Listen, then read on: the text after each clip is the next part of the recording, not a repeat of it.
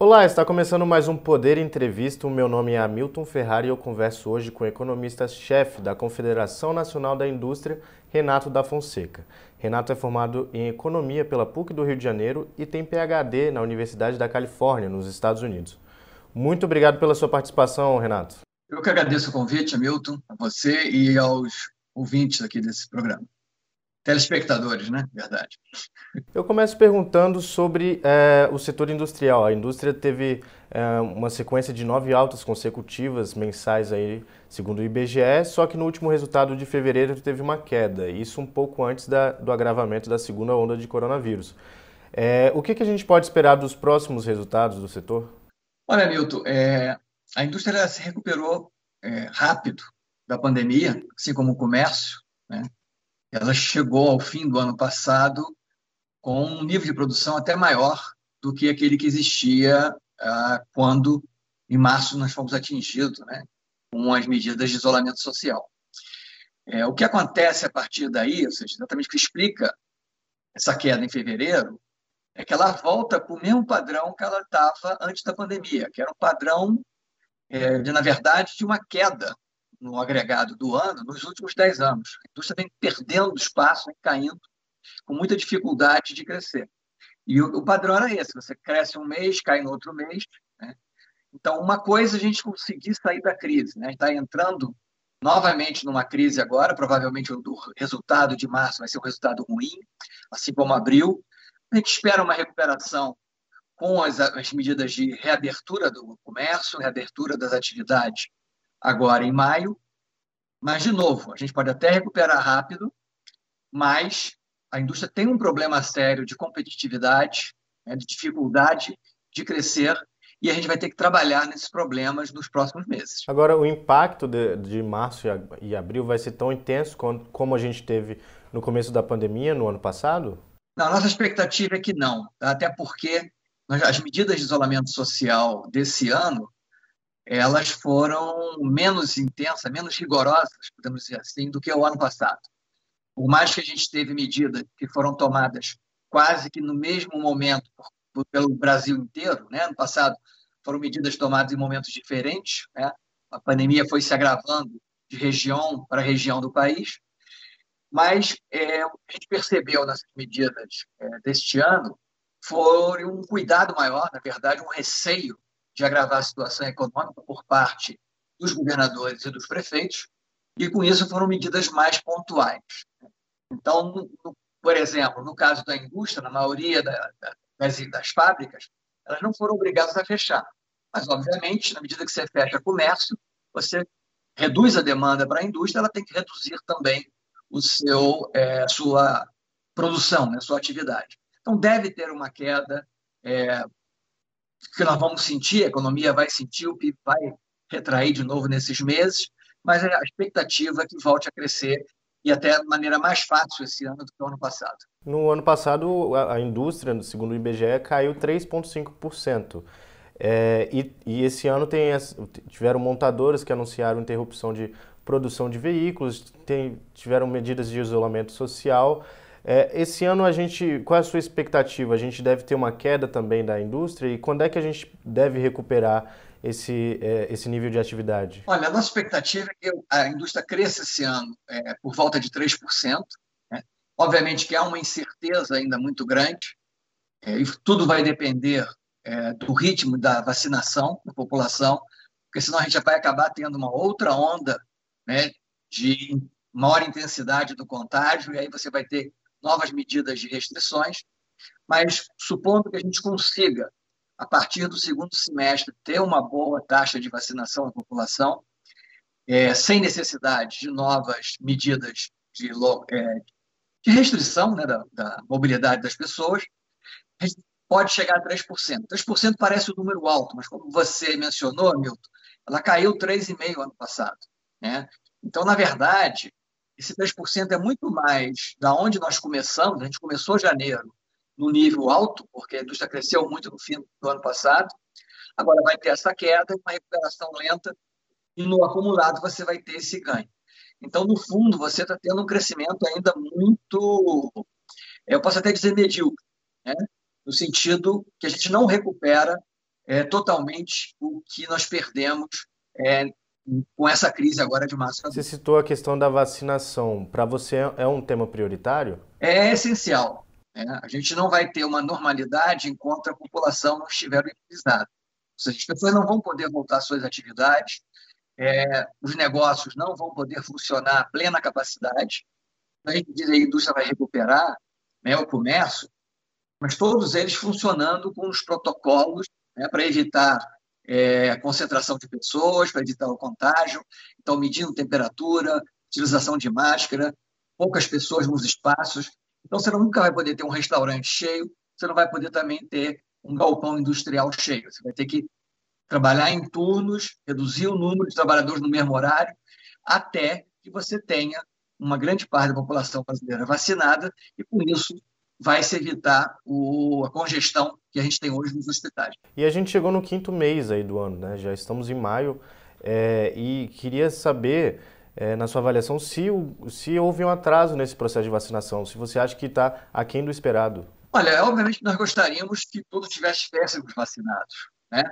A gente olha o exemplo do governo americano, obviamente não dá para comparar vários laboratórios lá fazendo a vacina, né? mas você vê a diferença de intensidade do governo Trump para o governo Biden, né? É, e seria ótimo se a gente pudesse, aqui no Brasil, ter comprado vacinas à frente, né? ou seja, antes de estar pronto, essa foi a estratégia da maioria dos países, eles compraram a vacina sem saber se aquelas vacinas teriam sucesso ou não. É um risco, é verdade que é um risco, mas é um risco pensado exatamente para você minimizar esse tempo é, de vacinação. Acho que o importante agora é a gente investir em tentar adquirir novas vacinas e na produção doméstica mesmo. Ou seja, o Brasil tem essa vantagem.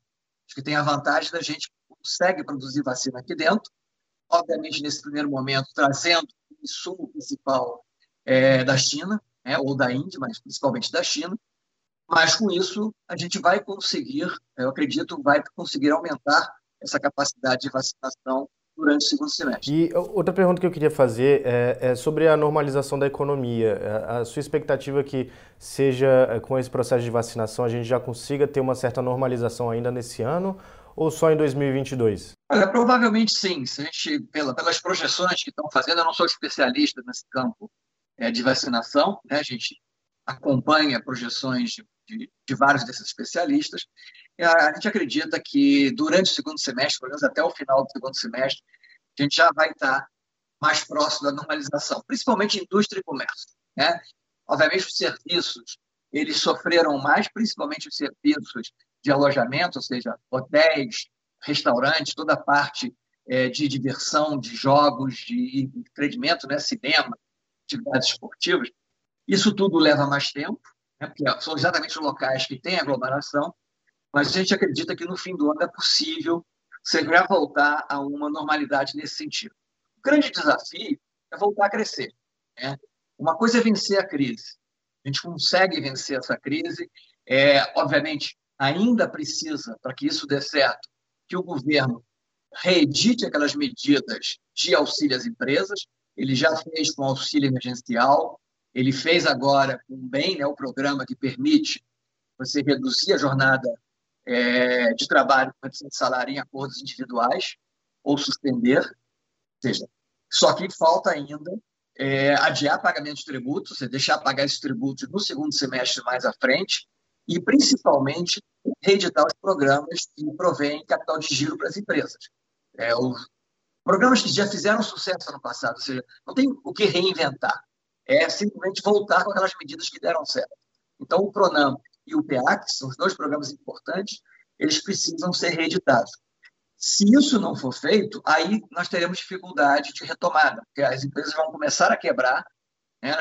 não vão conseguir se manter sem acesso a capital de giro, e quebrando a empresa, você vai ter mais dificuldade de conseguir insumos, você vai começar a desmontar as cadeias produtivas. Então, para vencer a crise, a gente precisa ah, o governo brasileiro, o Congresso, reeditar as medidas que deram certo em 2020. Né? E para voltar a crescer, nós vamos ter que trabalhar nas reformas estruturais. Na sua avaliação, faltou um certo, é, um certo empenho do governo para conseguir suprir essa demanda dos setores? Eu acho que o governo é, ficou muito relutante. Tá? Eu não sei se o governo não percebeu na equipe econômica que essa crise, e por mais que não fosse tão profunda como a crise de 2020, né, como nós conversamos, mas ela significa o, empresas pararem de funcionar. Né? E aí não é nem na indústria, principalmente na área de comércio, na área de restaurante. E essas empresas precisam desse apoio. E nós já conhecíamos, a gente até, até entenderia em 2020, né, quando algumas coisas demoraram, exatamente como o Proname demorou a sair, o PEAC, a solução na questão do crédito, ela demorou mais do que as outras. Mas estávamos aprendendo, tentando construir um mecanismo. Agora isso já existe. Então a gente não vê razão dessa demora do governo em voltar com essas medidas. Agora, o governo é, editou a, a, a, medida do, do BEM, né, que é o Programa de Redução de Jornadas e Salários, é, e ao mesmo tempo mostra, o CAGED mostra a criação é, de empregos. Na sua avaliação, mesmo assim, teria que ter uma medida para é, auxiliar as empresas. Sim, é, é interessante esse ponto, porque o que aconteceu? Né? A economia vinha crescendo, cresceu muito, principalmente no segundo semestre do ano passado, e os empregos começaram a retomar ali em novembro, dezembro. E continuou crescendo o, emprego formal. Né? Janeiro, fevereiro, fevereiro já havia uma incerteza muito grande, o medo de novas restrições. Né?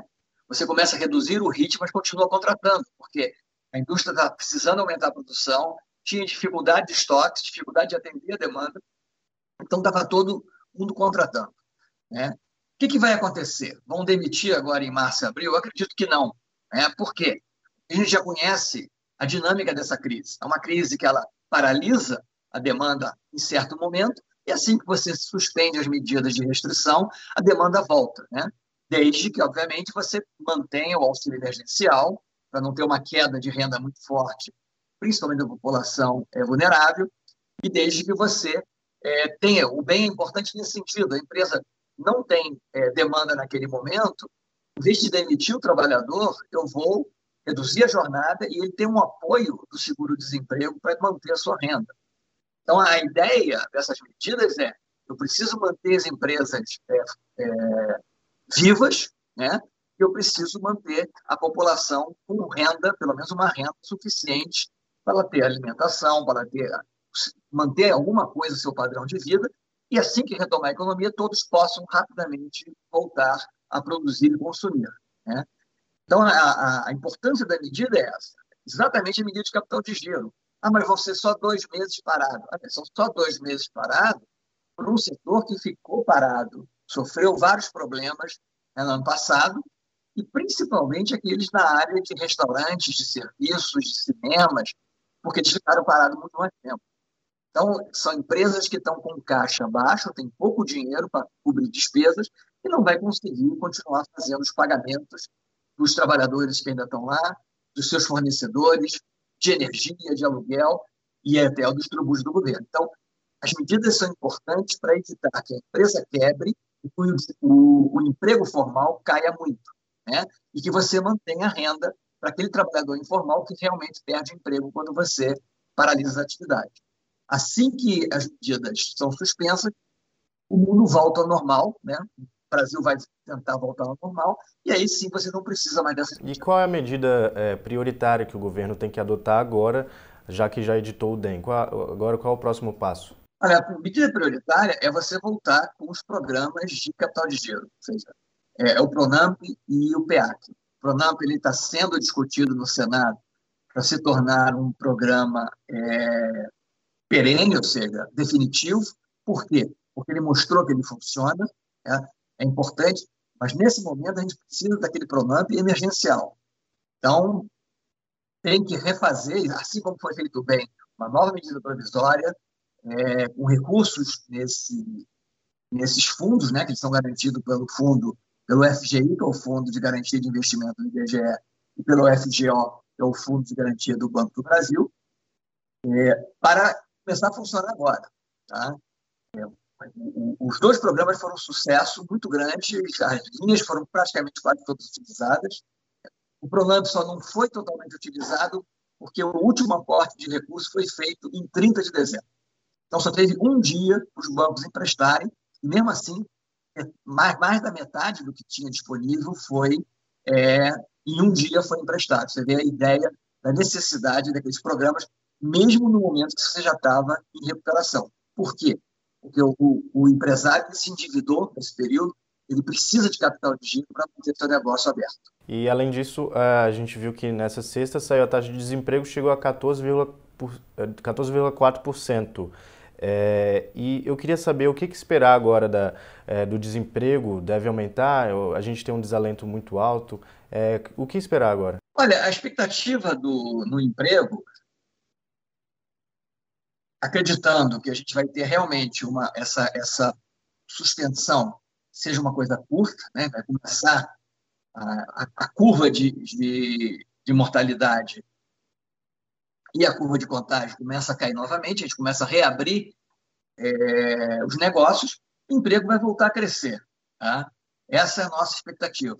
O emprego vinha crescendo com atividade, ele paralisa por causa desse primeiro momento e começa a voltar a crescer, em geral sempre atrasado, ou seja, a recuperação ainda deve começar em maio, mas o emprego volta a crescer provavelmente em junho, julho, e aí a economia é, retoma aquele crescimento, mas, de novo, eu chamei a atenção anteriormente, aquele crescimento que existia antes da pandemia, e o PIB estava crescendo 1,5%, 1,7% ao ano, ou seja, muito pouco, né? dado que a gente quer fazer o Brasil um país desenvolvido. Ou seja, em 2022 a gente não teria um, um mercado de trabalho aquecido. Eu acho que a medida do, ele vai ser tão aquecido, mas se a gente não voltar a crescer a taxa de 3%, né, ou mais ao ano, quando eu falo 3%, não é esse 3% desse ano, que é depois de uma queda de 4%. Né?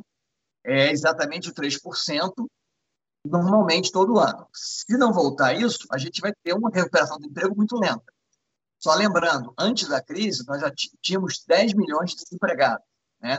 fora um percentual alto de pessoas na informalidade que, obviamente, gostaria de arranjar um emprego formal, mas isso só vai acontecer se a economia voltar a crescer. Então, para isso, nós vamos precisar trabalhar ainda esse ano nas principais reformas. A reforma tributária é essencial tá?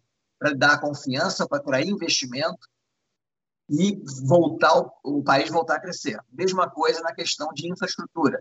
A gente vem avançando, o Congresso vem debatendo, ou seja, foi aprovado a lei do gás, a gente está discutindo a parte de energia elétrica, a parte de cabotagem, ou seja, transporte marítimo, é, ferrovias. a gente precisa reduzir o custo de logística no Brasil e o custo de se produzir no Brasil. Por isso que a reforma tributária e essas reformas que estão sendo feitas na área de infraestrutura são essenciais para dar expectativa de crescimento à frente e atrair investimento nesse momento. O governo tem uma proposta de fatiar a reforma tributária e isso foi até dito pelo presidente da Câmara, o Arthur Lira. Na sua avaliação, é, um, é uma, uma forma é, correta de tratar a reforma tributária? Você acha que isso tem mais chance de ser aprovada? É, a nossa posição, a, gente, a reforma precisa ser é, completa, reforma de todo o tributação sobre consumo. Por quê? Um dos principais problemas é o ICMS. Né? É, e é exatamente esse que dificulta o crescimento da indústria. Por quê? A gente tem hoje um sistema que ele ainda tem cumulatividade. Ou seja, quando você compra um bem tá, e usa pra, como insumo, né? você vai comprar o, o, o pneu para botar no carro, você vai vender o carro. O tributo que foi pago nesse pneu, quando você vende o carro, ele está no preço do carro. Se você pagar tributo em cima do preço total do carro, você está pagando tributo duas vezes. Na hora que você pagou o pneu, na hora que você pagou o carro com o pneu dentro. Então, o sistema internacional, que é de valor adicionado, ele tira esse pneu. O ICMS tira isso parcialmente. Ele tira do pneu, mas não tira do serviço que foi embutido em todos esses processos, por exemplo. Então, você tem cumulatividade de serviço aí dentro. Isso resulta um produto mais caro quanto maior a cadeia produtiva. Né? E aí, por isso que você hoje tem o Brasil com uma grande produção crescendo de setores com cadeias curtas, que é todo o setor agropecuário, extrativa mineral, extração de petróleo, celulose, né? são setores, grandes setores exportadores, a gente tem muita competitividade, a gente tem esses recursos aqui dentro, a gente desenvolveu tecnologia na questão da agricultura, mas esses setores eles acabam sendo menos tributados por causa desse efeito. E aí você dificulta todo o setor metal mecânica, de eletrônicos, né, de veículos, e a gente vem perdendo competitividade, vem perdendo espaço desses setores na indústria. Então, para voltar a crescer, eu preciso rever esse, esse sistema, tirar a burocracia, reduzir o número de tributos, uma única legislação e uma alíquota igual para todo mundo. Né? Todos devem pagar a mesma alíquota. Por que, que alguns setores pagam mais tributos do que outros? Né? Qual é a justificativa disso? Então, quando a gente fizer isso, é óbvio que a reforma ela vai ser de implementação gradual, mas isso já muda a expectativa do investidor. Ele, olha, agora a gente não tem mais esse peso tributário é, gerado, quando eu vou exportar, eu exporto tributo, e quando eu vou investir, eu pago tributo antes desse investimento começar a render é, receita. Você já começa investindo, pagando tributo, e só vai ter receita lá na frente. Então, a gente precisa mudar isso imediatamente. Então, por isso que a gente acha que é melhor fazer reforma. A reforma é necessária. Ela vem sendo discutida nesse país há mais de 20 anos. Né? É, e, e, houve uma intensificação nessa discussão nos últimos anos. acho que foi um, um bom debate que foi feito. Está muito claro os impactos. É, nós temos alguns estudos do IPEA, estudos do IBRE, né, da FGV, mostrando que com, a, com essa reforma similar a 45, a 110, é, você vai ter um aumento no crescimento do PIB a partir do momento que você faça essa mudança no sistema tributário. Ou seja, no fundo, todos vão acabar ganhando. Né? No primeiro momento, você vai ter gente em setores que pagavam menos tributos pagando mais, né? Porque se eu, se eu for cobrar igualmente, a indústria hoje paga mais do que os outros setores, para ela pagar igual, a indústria vai diminuir um pouco o que paga, os outros setores vão ter que aumentar um pouco o que paga. Mas com o crescimento futuro, todos acabam ganhando. Das propostas que estão na mesa de reforma tributária, qual, na, sua avaliação, é a melhor, mais adequada para o país? Até 45 é mais próxima, mas a 110 também é parecida, ela tem as mesmas coisas. Na verdade, a discussão que foi feita no Congresso, a gente já teve a incorporação das principais coisas. É, o que a gente fala, tem que ser um IVA, é o valor adicionado. Tem que ser todos os tributos sobre consumo. Né? É uma alíquota igual para todos. Você não pode chegar e tributar exportação nem investimento. Essa é basicamente o que a gente precisa desse sistema. Isso está na 45, isso está em parte na 110, e os debates que foram feitos no ano passado já é, refinou essas propostas nesse sentido. Mas o importante é isso. Eu preciso ter um imposto de valor adicionado com crédito e débito, débito financeiro, ou seja, total, né? o imposto caindo por fora, pagando na origem, né, onde o consumidor está consumindo aquele bem, né, e com isso vou ter tributação sobre exportação né, e nem sobre investimento.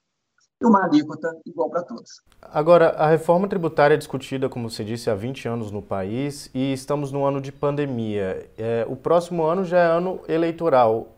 Na sua avaliação, quais são as chances de, de, de, de avançar essa discussão e a gente conseguir aprovar uma reforma tributária antes do, do ano que vem? É, esse, esse é o grande desafio, Hamilton. A gente é, estava pronto para discutir e aprovar essa reforma ano passado, né? veio a pandemia. É, claramente, com a pandemia, a prioridade para só ser as medidas emergenciais. Né? Essa, eu precisava salvar a economia, a gente não sabia o que ia acontecer. ok? É, e aí a reforma fica para depois. Eu acho que nesse momento não dá mais para esperar. Exatamente esse ponto que você colocou é importante. Se a gente não consegue aprovar agora, você vem em período de eleições, a gente sabe como é difícil né, caminhar com os projetos, e, e, é um projeto muito importante, não é um projeto fácil, né, no ano eleitoral. Então, ela acaba ficando para depois das eleições. Então, por isso que é essencial que a gente é, retome essa discussão imediatamente e caminhe junto com as medidas emergenciais. Por quê? Porque é só olhar para trás. A indústria, nos últimos 10 anos, ela teve uma taxa de crescimento negativa, ou seja, ela caiu 1,6% ao ano né, nos últimos 10 anos. O PIB cresceu 0,3%. Sabe quanto cresceu a agricultura? 3%. Está crescendo 3% ao ano por mais, não é só 10 anos, por 15 anos, por mais. Ou seja, a agricultura está excelente, é um ótimo setor, importantíssimo no Brasil, gera retorno nas exportações, mas não é suficiente para fazer o país crescer. Você precisa que a indústria cresça também, exatamente pelo poder é, de distribuição de demanda que a indústria tem. Como ela compra de vários setores né, para montar o seu bem, ela puxa a economia como um todo. Então, sem a indústria voltar a crescer, dificilmente o Brasil vai voltar a crescer a mais de 2%. A inflação, que pelos últimos resultados a gente viu que tem pressionado é, um pouco é, é, aí o, o, consumo das famílias. e aliado a isso, o Banco Central aumentou os juros e deve aumentar na próxima reunião, que já está em 2,75, deve aumentar ainda mais. qual é o impacto disso na economia? O que, que a gente deve esperar? Olha, esse é mais um, um impacto negativo no sentido que o Banco Central exatamente aumentou os juros para tentar segurar a inflação. Como é que você segura a inflação? Você reduz a demanda. Né? Tanto que naquele momento que foi feita a medida, nós chamamos a atenção que não era um momento adequado, porque a demanda já iria cair com as medidas de restrições à mobilidade social. Né? Então, poderia ter esperado um pouco mais. A gente percebe esse problema. Né? E claramente você tem um problema aqui é, puxado, em parte, é, em grande parte, eu diria, pela desvalorização cambial, que depende exatamente dessa incerteza né, que o país está vivendo. Ou seja, será que a gente vai ter as reformas? Será que o governo vai conseguir voltar ao caminho do equilíbrio fiscal? Ou seja, o que permitiu a queda dos juros foi exatamente quando a gente teve a lei é, do teto, né, que botou o país, embora o endividamento continue sendo elevado, mas botou o país nos trilhos em termos de busca de equilíbrio. Isso faz com que a confiança que o governo vai cumprir com as suas obrigações aumente e você consiga ter título público a juros mais baixos. O juros está tendo pressionado exatamente por isso. Começou a gerar uma certa desconfiança, todo esse debate de respeitar ou não respeitar é, o teto, né? a questão, na verdade, é respeitar o, a busca do equilíbrio fiscal, isso gera desconfiança e começa a haver uma demanda, uma pressão por aumento dos juros, e com isso o capital sai daqui e a taxa de câmbio fica alta. A taxa de câmbio alta encarece a maioria dos preços na economia. O que a gente mais percebe é a gasolina. Né? Mas é, todos os produtos que são exportados pelo Brasil, os produtos agrícolas, eles também sobem com o preço do dólar. E com isso você gera essa inflação muito elevada. Tá? Então, no fundo, é, não é uma inflação de demanda, praticamente, é uma inflação que veio pelo choque de preços, é, principalmente a taxa de câmbio. A melhor coisa não é aumentar a restrição é, de demanda, ou seja, aumentar juros, mas é, a gente até entende né, o Banco Central como político, se ele está perseguindo a meta de inflação e se ele percebe que essa meta pode não ser atendida, ele vai usar o que ele tem que usar, né, os juros para tentar segurar a demanda da economia. Então faz sentido o Banco Central aumentar na próxima, na próxima reunião, ou você acha que é, já está no nível adequado para o momento?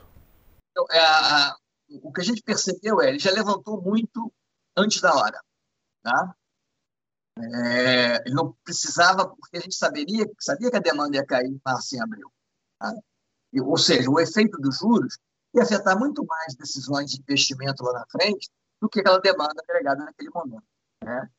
É, então, a nossa expectativa, por mais que a inflação ainda não mostre sinais de controle, é, acho que o ideal não é ele voltar a aumentar, num, pelo menos num patamar igual ao que fez no passado. Ele não pode tentar fazer uma política monetária como a gente estivesse na normalidade, como a economia estivesse voltando a crescer, ou seja, como a gente estivesse em dezembro do ano passado. Nós não estamos. Né? Obviamente, a partir do momento que começar a crescer, e aí sim o câmbio não ceder, né, ou seja, a pressão inflacionária, a gente entende que o Banco Central vai começar a aumentar os juros para perseguir é, atingir a meta no final do ano, principalmente no ano que vem, que é uma preocupação. Para finalizar, é, a gente sabe que as eleições são só no, só no final do ano que vem, mas já, sim, já tem uma certa disputa eleitoral aí acontecendo já nesse ano. Eu queria saber como é que você vê o cenário para as eleições de 2022, se é uma se está é, é, evoluindo uma candidatura pró-reformas, como você vê é, as opções de candidatos? Hamilton, é, eu confesso que a gente tem tanto problema no momento, né? Como falei, a gente tem a questão emergencial, está demandando que o governo é, reedite as medidas de apoio às empresas, né? nesse momento, principalmente a questão do PRONAMP e do PEAC. É, a gente está preocupado com a retomada e que as reformas né, é, continuem durante esse ano. A gente não está, eu, eu, não tenho como avaliar para vocês, não fez uma avaliação ainda política do cenário que pode acontecer é, em termos das eleições do ano que vem. até em razão de todas as incertezas. A gente ainda vai definir ainda candidatos, né? Já tem alguns definidos, mas outros podem surgir. Né? Então, a gente não tem eh, ainda essa expectativa. É um trabalho que nós iremos fazer, a CNI sempre faz é, um, um, conjunto de propostas para os candidatos, né? tanto no Congresso como é, os candidatos a presidente. A gente vai iniciar a trabalhar esse trabalho no segundo semestre, tá? para exatamente chegar no início do ano que vem, a gente está pronto em termos de apresentar propostas para o próximo governo. E está encerrando mais um Poder Entrevista. Eu conversei hoje com Renato da Fonseca, economista-chefe da Confederação Nacional da Indústria. Muitíssimo obrigado pela sua participação, Renato. Hamilton, eu que agradeço o convite do Poder 360. Muito obrigado a você e aos telespectadores. Um abraço.